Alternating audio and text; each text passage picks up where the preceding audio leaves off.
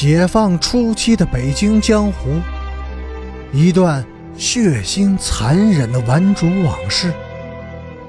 欢迎收听《北京教父》第九十九集。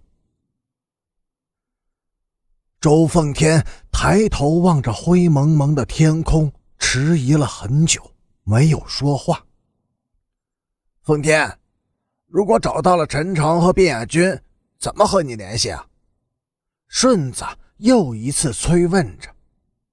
周奉天眯着眼，死死地盯着顺子的眼睛，咬着牙说：“三天后上午十点，香山公园门口。”他又抬起头看天，天空渐渐明亮了起来，一团淡淡的黑云。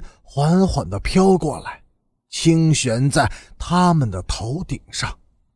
他有些后悔了。三天之内能躲过这团黑云所带来的厄运吗？保安也望着那团似有似无的黑云，慢慢的，他那阴鸷的目光移动到顺子的脸上。这个时间、地点，除了陈诚和边亚军以外。对任何人都不许说，如果说出去一个字儿，他又扬起脸来望着天空，冷冷地说出：“你会遭到天的报应。”顺子下意识地看了看天，他也看见了那团黑云，不禁的打了个寒战。睡到半夜时，陈诚做了个噩梦，他梦见了长城。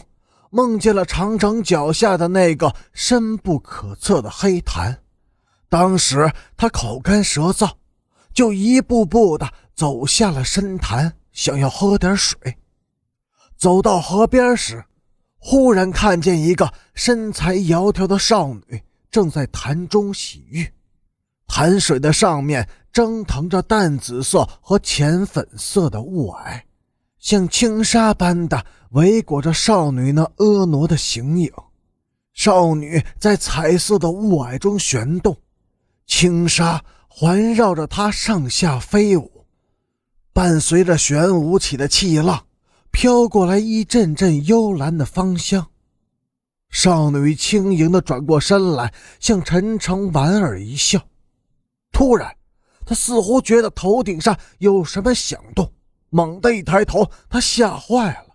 一块巨大的山石从山坡上急速地滚落下来，越滚越快，铺天盖地般的向头顶上砸来。陈诚惊叫了一声，扑向了潭中的少女。他吓醒了，出了一身的冷汗，怔怔地望着暗夜出神。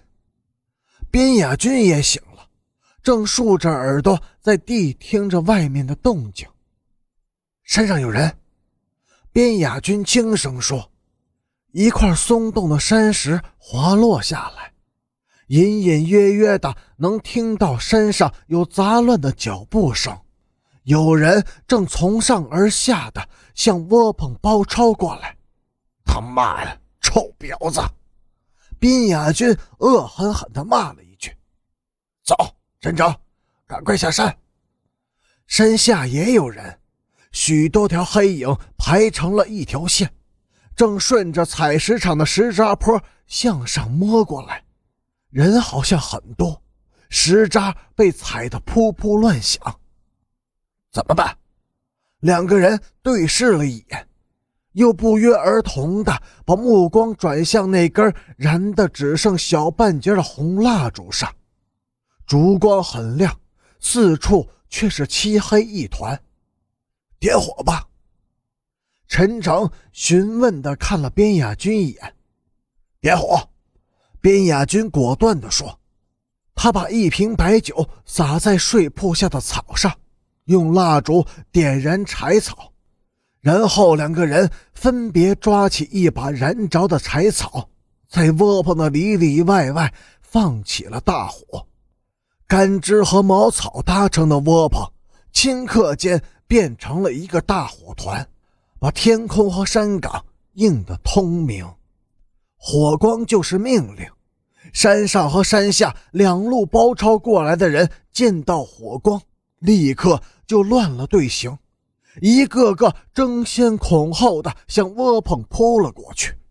当他们团团围住已经烧得散了架的窝棚，怔怔的对着火光发呆时，两条黑影在山石的掩护下，悄悄的溜下山去了。